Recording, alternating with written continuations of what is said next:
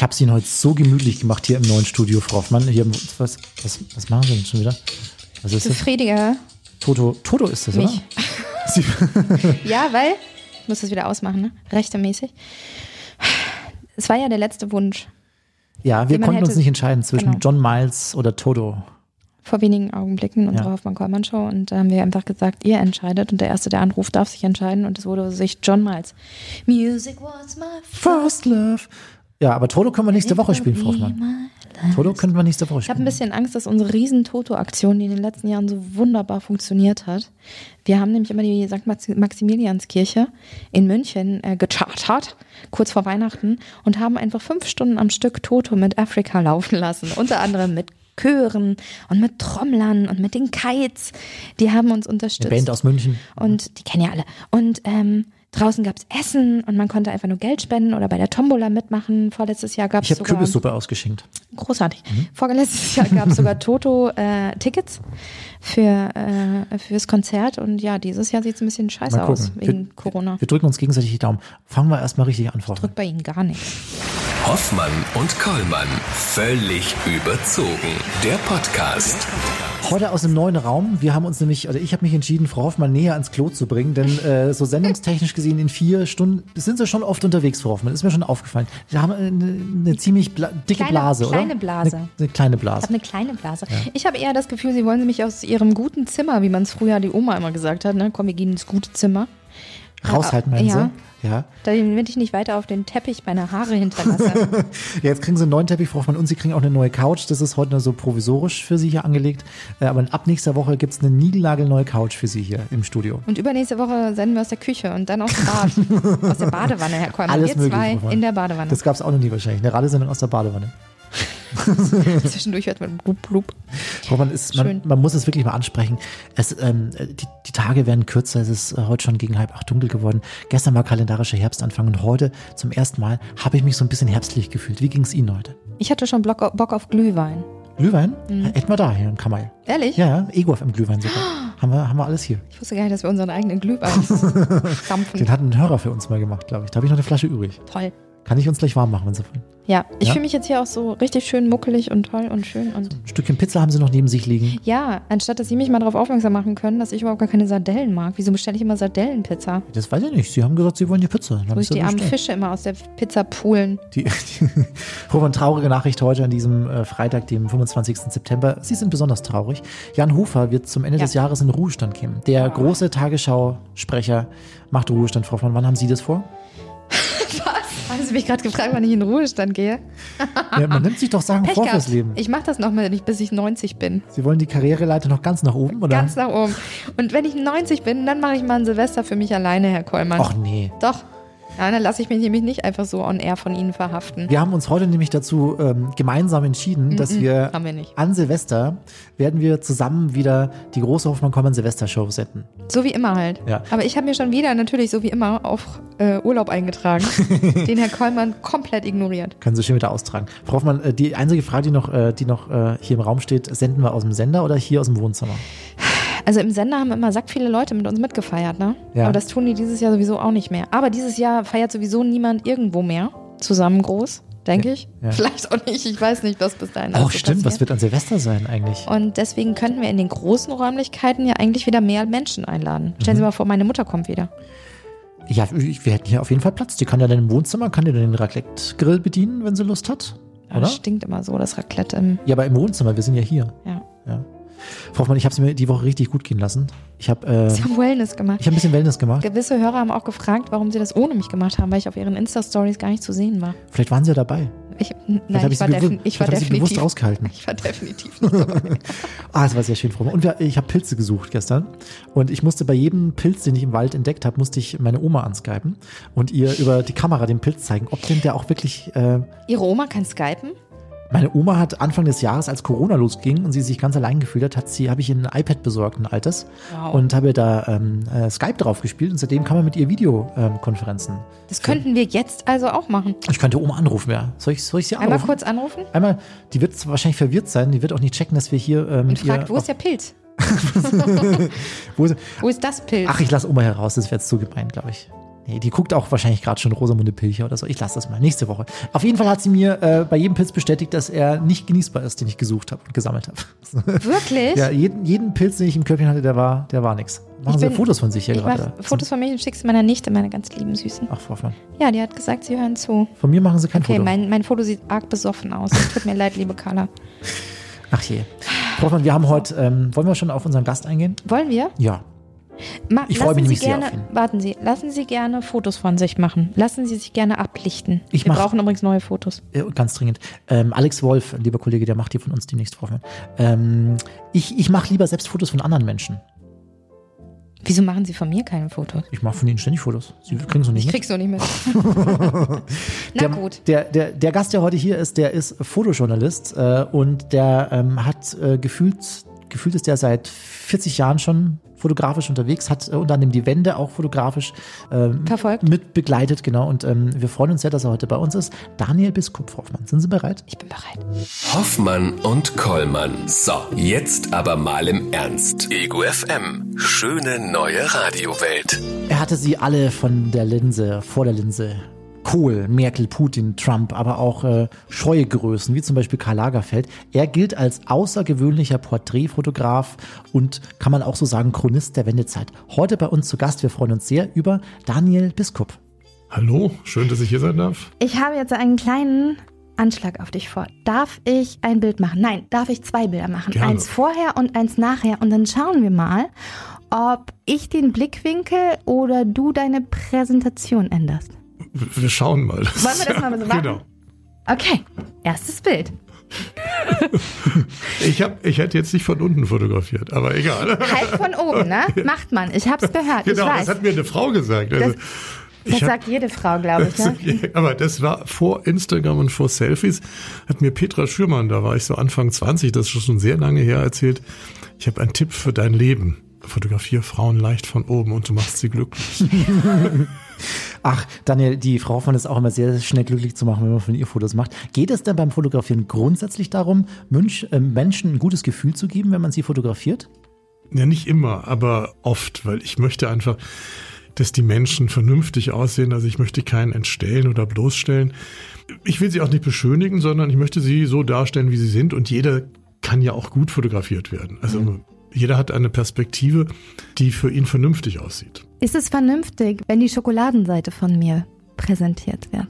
Ja, was heißt die Schokoladenseite? Also äh, ich glaube einfach, ähm, dass Fotografie etwas damit zu tun hat, dass man den Menschen präsentiert. Und ein Mensch hat unterschiedliche Facetten, Schokoladenseiten, weniger Schokoladenseiten. Und ich nehme dann lieber ehrlicherweise auch ein bisschen Schokoladenseite, weil warum soll ich den Menschen schaden? Das Ja. ist das Schlimme daran. Das sagen ja nur Frauen. Du schadest mir damit, wenn du mich aus der falschen Perspektive Ja, fotografierst. ja, also man, es ist ja so, ich habe ich hab ja auch damit genug zu tun, Menschen erstmal zu entspannen, weil sie so viele negative Erlebnisse in ihrem Leben gehabt haben mit Fotografie oder mit dem falschen Augenblick, der gewählt worden ist oder was auch immer, ja. Also da muss man erstmal auch was reparieren und Leute ermutigen, daran zu glauben, dass sie auch gut aussehen oder dass sie sich vor der Kamera auch wohlfühlen, weil man, man muss natürlich sagen, jetzt wächst eine ganze Generation von Menschen heran, die sich fast täglich fotografieren, aber natürlich auch nur ihre Perspektive haben, ja, und nur den Arm oder maximal so ein Selfie-Stick.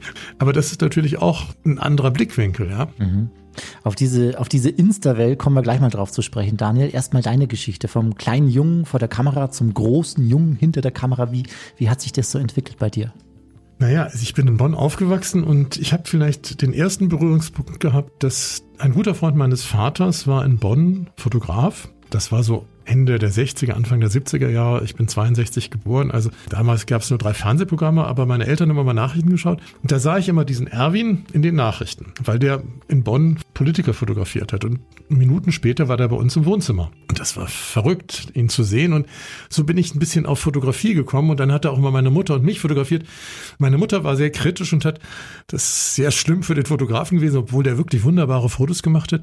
Die hat die oft zerrissen, die Bilder, weil sie, weil sie ihr nicht gefallen haben. Also das ist mein erstes Erlebnis mit Fotografie gewesen. Ja, der kam dann mit Abzügen und ähm, ja, Das war dann schon sehr spannend. Aber so bin ich auf Fotografie gekommen und dann ging das so weiter, dass ich dann mit 14 die Kamera meines Vaters genommen habe und in Bonn Schiffe auf dem Rhein fotografiert. Und einige Monate später habe ich dann ein Bild gemacht von einem guten Freund von mir. Da saßen wir in einem Inselcafé in Bad Godesberg. Ich habe dann einen Film verschossen, habe dann den Film zum Entwickeln gebracht. Das hat dann so zwei Tage gedauert. Dann bekam ich 36 Abzüge. Die habe ich dem gegeben und der gab sie seinem Vater und der gab mir dann 50 Mark und sagte, er hätte noch nie so schöne Fotos von seinem Sohn gehabt. Das war, ehrlicherweise muss ich sagen, da war ich 15, eine ziemliche Initialzündung, weil ich gesehen habe, äh, ich hab, mach was, das macht mir Spaß und die Leute geben mir Geld dafür. Und seitdem hast du dann auch wirklich dich auf Menschen fokussiert. Ich habe dann, naja, ich bin dann weiter, ich habe dann erstmal eine Lehre gemacht, weil ich so schlecht in der Schule war und habe dann später Abitur gemacht und äh, Politik und Geschichte studiert, aber nebenbei immer fotografiert und geschrieben.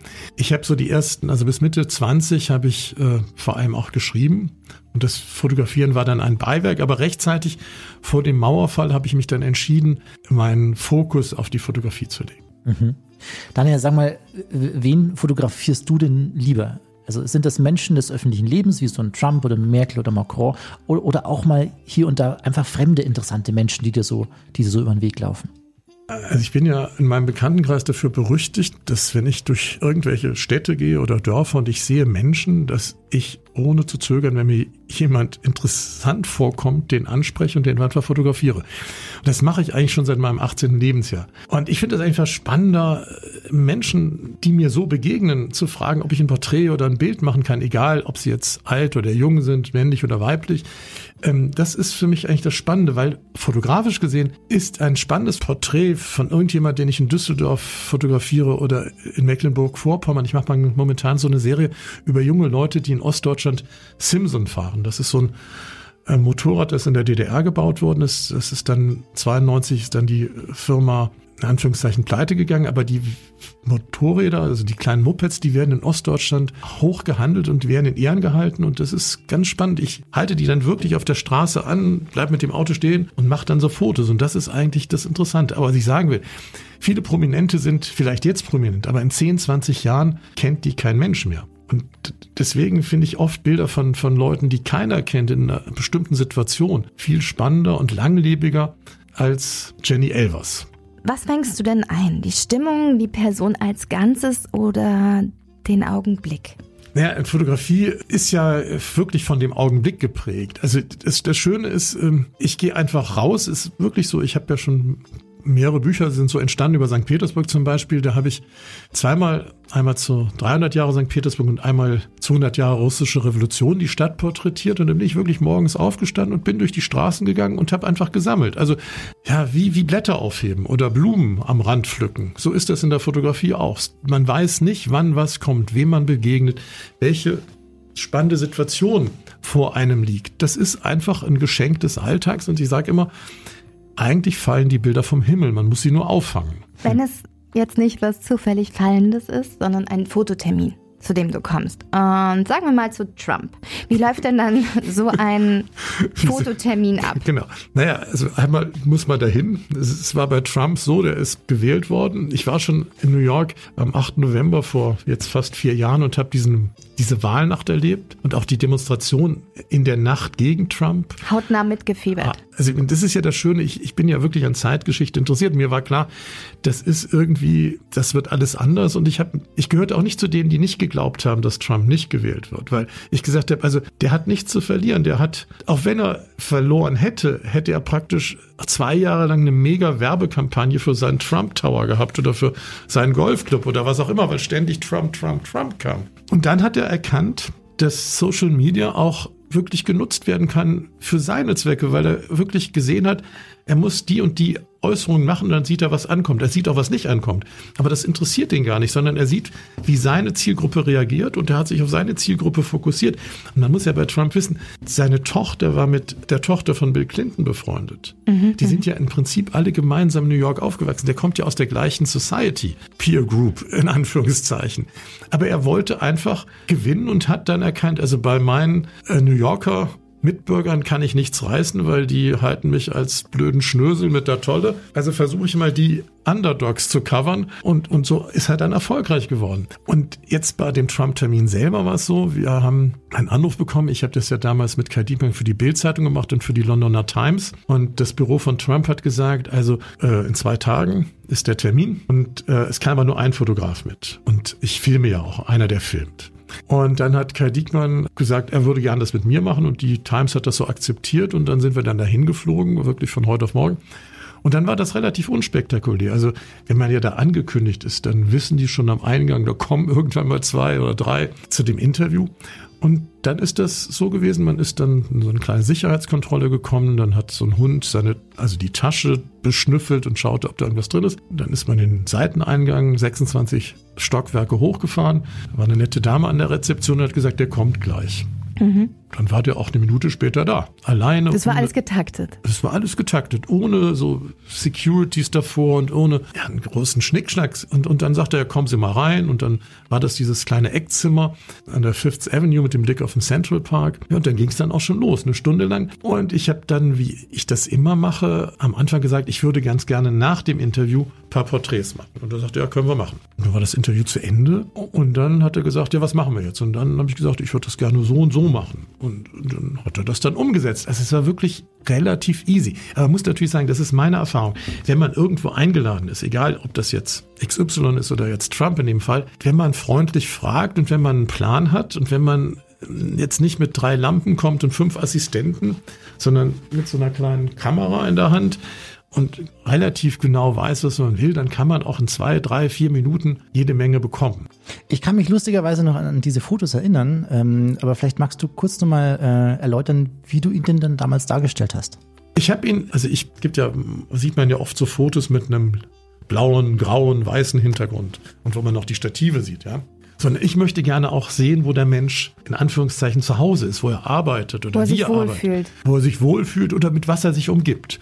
Und bei Trumps Zimmer war es relativ einfach. Also Trump, das ist ja kein Geheimnis, hat doch einen gewissen Narzissmus und eine, äh, er liebt sich selber sehr. Und das konnte man auch darin sehen, das ist wahrscheinlich bis heute in diesem Büro in New York so, dass er sehr viele Titel, wo er der Coverboy war, Gold gerahmt hat. Und ich bin dann in das Zimmer gekommen, da wusste ich, das ist ein Motiv. Ich wusste nur nicht, ob er mitmacht, dass er sich vor diese Bilder stellt. Aber hat er gemacht. Und das zweite war, das war ein alter Schreibtisch, aber davor mit so Designerstühlen einer deutschen Firma, Vitra aus Freiburg völlig äh, verrückt. Die waren, das sind wirklich Museumstücke gewesen. Aber dieser etwas ältliche Schreibtisch und der hatte darunter eine große Pappkiste als Papierkorb. Und ich habe gesagt, ich will diesen überladenen Schreibtisch mit diesen, ja, mit dem Bild seines Vaters und mit dem Papierkorb fotografieren. Und so habe ich ihn dann an den Schreibtisch gesetzt und dann ist dieses Bild, muss ich sagen, also das ist sicherlich das mit meistgedruckte Bild in meinem Leben gewesen. Das ist dann von Australien bis Amerika gelaufen, weil keiner so bisher ihn aus dieser Perspektive gesehen hat. Aber mir war es wichtig, ihn in seinem Umfeld zu fotografieren. Ich kenne das ja von Interviews. Man muss Glück haben, ob der Gegenüber auch gut drauf ist. Ja. Ist das bei dir auch dann so? Das ist bei mir auch so, weil man hat als Fotograf auch ein bisschen das in der Hand oder überhaupt Wichtig ist, dass man sich auf sein Gegenüber einlässt. Dazu gehört vielleicht auch ein bisschen Glück, dass der Mond gerade so ist, dass für beide Seiten das okay ist oder was auch immer. Aber das ist ganz wichtig, dass man sich zurücknimmt und dem anderen den so viel Raum wie möglich gibt. Mhm. Und das ist immer meine, seit 30 Jahren mein, mein Herangehen an sehr unterschiedliche Leute. Ich sage mal von Greta Wehner, wer das noch, die der Frau noch kennt, das war, es gab mal in SPD einen bekannten Politiker, Wehner, die war sehr schüchtern, bis hin zu Rudolf Mooshammer oder Karl Lagerfeld oder Angela Merkel. Das sind ja alles sehr unterschiedliche Typen. Aber mit jedem kann man sehr gut zurechtkommen. Man darf bloß keine Schablone anwenden. Mhm. Das heißt, du bereitest dich jetzt äh, gar nicht so vor, dass du vorher schon den großen Plan hast. So ist auch unsere Hoffmann-Kollmann-Sendung übrigens aufgebaut. Sag mal, was war denn dein, dein lustigster Patient oder Klient oder Kunde in deinem, in deinem bisherigen Fotoleben? Ich weiß, wen ich treffe. Das ist ganz wichtig. Also, dass man, äh, naja, als Fotograf ist es ja manchmal auch Zeit, dass man miteinander redet. Und je mehr man etwas weiß von der anderen Person, was die gemacht hat, für was sie sich interessiert, wie ihr politischer oder persönlicher Lebensweg war, da gibt's ja dann Anknüpfungspunkte. Die man dann aufgreifen kann. Und dazu trägt man dann bei, dass man Menschen in eine Lage versetzt, dass sie, dass sie dann entspannt diesen Termin waren. Und ich sehe das ja auch so ein bisschen, ich habe ja leider mein Studium nicht zu Ende gemacht, weil dann so viel passiert ist. Aber gerade bei Menschen sehe ich das ja auch so, gerade bei politischen Menschen, sehe ich das ja auch mit dem Blick eines Politologen und eines Historikers. Also weil ich die Möglichkeit habe, denen doch relativ nahe zu kommen und ihnen auch Fragen zu stellen, also wenn die Zeit da ist. Und das ist dann oft sehr interessant. Und daraus ergeben sich Gespräche und dann auch oft, oft darüber hinaus Beziehungen. Aber so Shootings, das ist gar nicht so lange, wie man sich das jetzt so vorstellt. Also bei ne? mir nicht. Also natürlich kann ich auch länger fotografieren. Wenn einer länger Zeit hat, fotografiere ich auch länger. Aber ich bin ja, sag ich mal, von Helmut Kohl und Angela Merkel sozialisiert worden. Und die hatten eigentlich nach zwei Minuten keine Lust mehr. Also Passiert. das passiert, ja, das passiert, ja klar. Das ist, man muss natürlich sagen, da ist ja so ein Tagesablauf auch sehr eng getaktet. Aber immerhin, Sie machen zwei Minuten, was ich Ihnen vorschlage. Das ist auch nicht wenig. Also es ist 120 Sekunden kann man einige Bilder machen. Also da kann man schon 10, 20 Bilder machen, also mindestens. Und ich bin in dieser Zeit einfach mit klargekommen und das ist so meine, also es ist nicht immer angenehm, nur so kurz Zeit zu haben, aber es geht. Man kommt damit zurecht. Daniel, du konservierst Augenblicke ganz im Gegensatz zum Radio, jetzt nicht hier im Podcast, aber im Radio, da ist gesagt und in den Weiten der Wellen verschwunden. Aber deine Bilder, die bestehen weiter. Du konservierst Geschichte und auch Persönlichkeiten. Ist das auch ein inneres Bedürfnis von dir aus? Was ist das dann auch entstanden?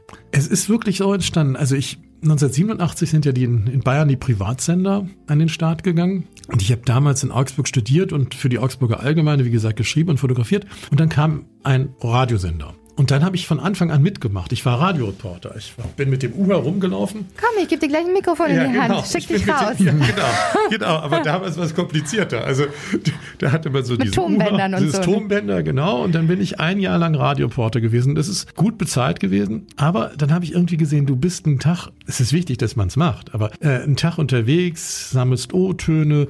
Damals hat man das selber noch zusammengeschnitten und, und besprichst dann diese Takes und schreibst dann drauf 3,30. Das war damals so ein Beitrag im Durchschnitt. Ja, ja, Machst so ist eine immer noch so. Anmoderation, die du dem Moderator da reinsteckst.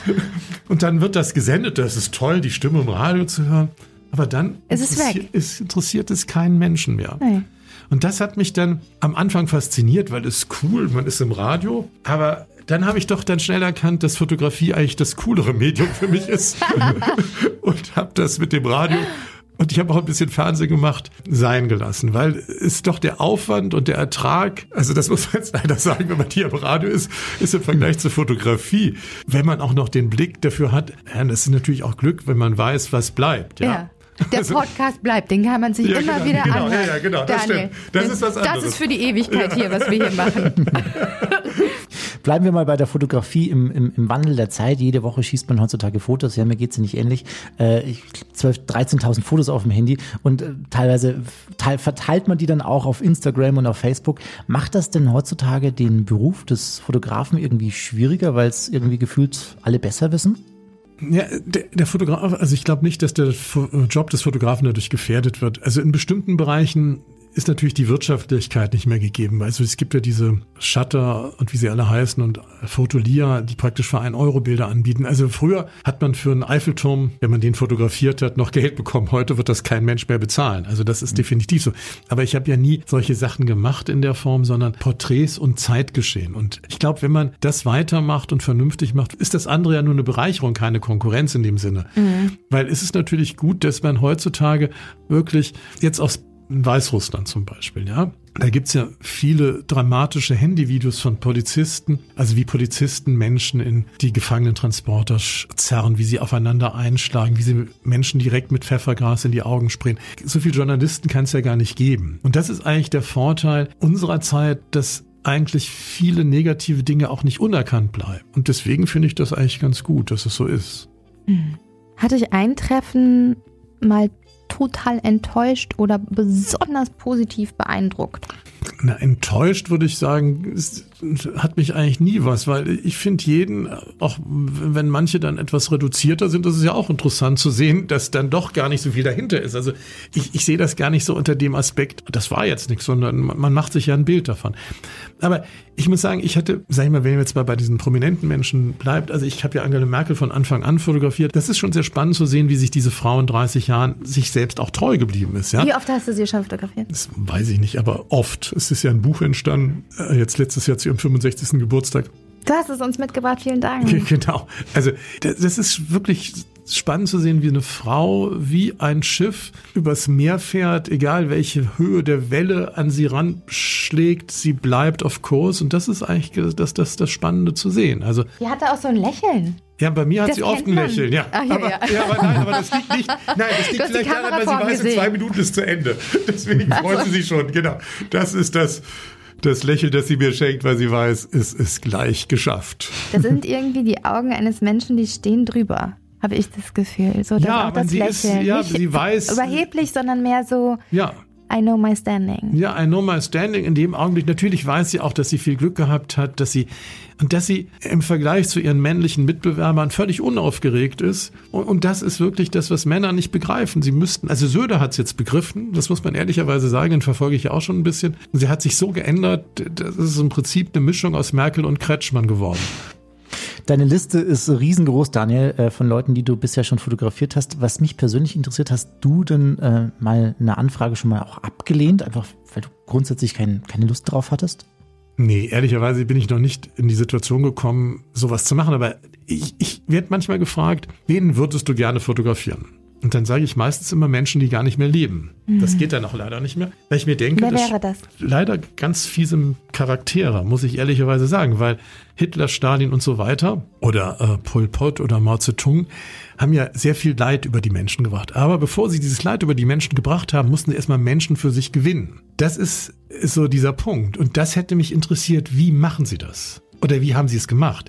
Ich hatte letztes Jahr mit Ferdinand von Schirach, war ich bei Thomas Gottschalk in der Sendung. Da sind unsere Bücher vorgestellt worden und im Vorgespräch sagte er mir, sein Urgroßvater war ja der Fotograf von Hitler, Hoffmann. Und das war sehr spannend zu erfahren, wie Hoffmann, sein, sein Opa, in den 20er Jahren hier in München rumsaß und wie so kleine Jungs sich im Studio trafen und Posen geübt haben, weil sie wussten, sie inszenieren das. Am Anfang ist es nur ein Spiel, dann sehen Sie, Sie haben Erfolg damit. Sie haben ja auch damals Postkarten verkauft, wo Hitler bestimmte Posen geübt hat. Das war, konnte man kaufen. Man musste ja auch für Hitler in den 20er Jahren hier im Hofbräuhaus Eintritt zahlen. Das ging ja nicht umsonst, sondern das, die Leute haben freiwillig Eintritt gezahlt, um Hitler zu hören, weil das war ein, das war ein Erlebnis. Das gab so in der Form noch nicht. Spannend. Jetzt leben die nicht mehr. Jetzt musst du dich weiter an Trump Genau. halten. Ja, genau. Wenn wir mal so ein bisschen auf die äh, Monate zurückblicken in diesem Jahr, dann haben wir ein Bild ganz besonders im Kopf, nämlich äh, das von Mundschutzmasken, Menschen mit Mundschutzmasken. Hast du diese Gesichter äh, auch fotografiert? Ja, sehr. Also ich habe ja, also ich bin ja jetzt nicht die Peer Group für Instagram mit 57 Jahren, aber meine Töchter sind 12 und 15 und ich hatte mich irgendwann mal angemeldet und hatte dann 500 Follower, nie einen Beitrag gemacht. Und dann habe ich angefangen, Anfang dieses Jahres zuerst mal so mit irgendwelchen Porträts, die ich gemacht habe. Und der 12. März war dann der Punkt, wo ich gesehen habe, ich war in Berlin und bin dann zur Pressekonferenz gegangen, aber ich war noch nie auf so Merkel-Pressekonferenzen, weil ich mache meistens Porträts und bei Pressekonferenzen kann man nicht mit den Leuten agieren. Aber ich wusste am 12. März, ich war da, dass die Kanzlerin noch abends spontan eine Pressekonferenz geben wird. Und da hat sie zum ersten Mal gesagt, die Menschen sollen auf soziale Kontakte verzichten. Und von dem Zeitpunkt habe, habe ich dann auf Instagram jeden Tag ein Bild zum Thema Corona gepostet. Das heißt, ich habe so ein Corona-Tagebuch, ich hatte mehrere Projekte, bin durch Deutschland gefahren und dokumentiere das eigentlich so wie vor 30 Jahren die Zeit bis zur Wiedervereinigung danach. Weil es historisch gesehen, es gab sowas nicht. Also niemals hat ein deutscher Kanzler oder eine Kanzlerin gesagt, bitte verzichten Sie auf soziale Kontakte.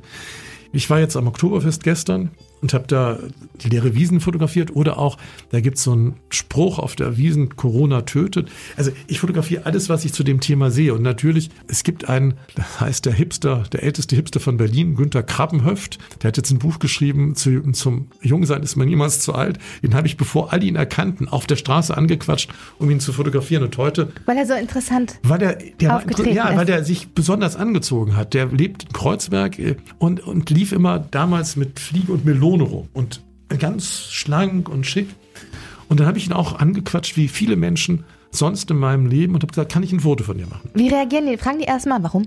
Ja, warum? Dann sage ich, ja, ich sammle das, ich mache manchmal Bücher, Ausstellungen, du bist interessant, das ist für mich ein Geschenk, ich sammle alt, also da gibt's ja ganz viele Ansätze, die ich da habe. 95 Prozent der Menschen, die ich frage, machen mit. Das liegt aber auch daran, weil ich schon ein Gespür dafür habe, wen kann ich fragen. Man muss auch wissen, in welcher Situation kann man einen fragen. Das kriegt man mit dem Leben raus. Das Leben. Äh, wir können noch ewig weiter quatschen. Äh, es hat uns sehr, sehr gefreut, dass du heute bei uns da warst. Daniel Biskup, vielen lieben Dank. Vielen Dank. Eine Aufgabe haben wir ja noch. Das Foto zum Schluss. Okay, dann. So, okay, pass auf, du hast gesagt, mehr von oben. Na, ich neige ja auch zum Doppelkinn mit 100 Kilo. Ach, das heißt ja auch. okay. Würdest du noch weiter oben? Gib mir doch mal Tipps. Na, ich sehe das jetzt nicht, aber ich denke, das ist schon okay.